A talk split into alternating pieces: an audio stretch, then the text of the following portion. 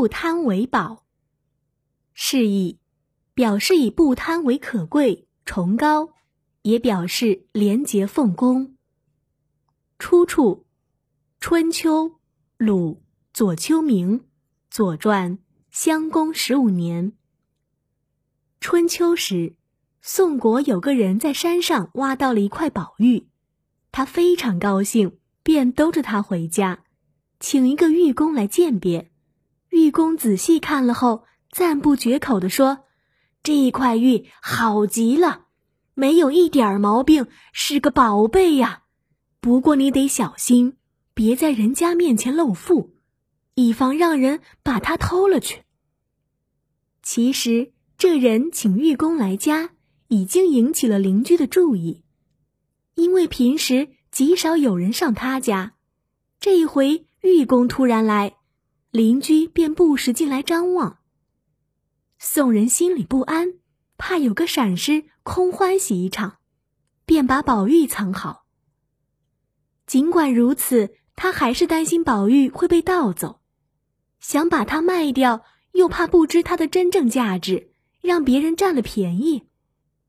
他考虑来考虑去，最后决定把它赠送给一个有身份的人，这样多少还能留下些人情。于是他便带着宝玉悄悄地前往都城。到了都城。他去见掌管工程的大臣子汉，献上了宝玉。子汉不解地问：“你把如此贵重的宝物送给我，大概是要我帮你办什么事吧？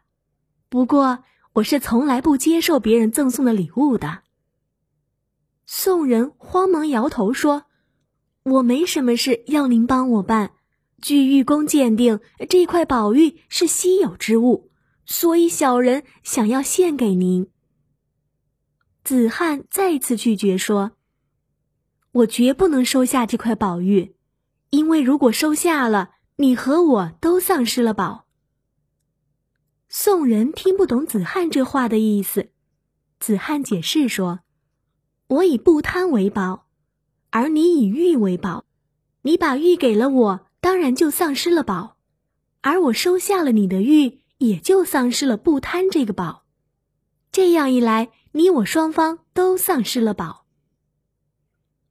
宋人无可奈何，只得实告道：“现在即使小民留下宝玉，也不得安宁，迟早会有人偷了去，甚至小人的性命都有可能失去，所以小人特地到都城来献给您。”子汉沉思了一会儿。叫宋人暂时住下，接着便命一位玉工将这块宝玉雕琢成形，把它拿到市场上去卖掉，然后把这笔钱交给宋人，派人护送他回到家中去了。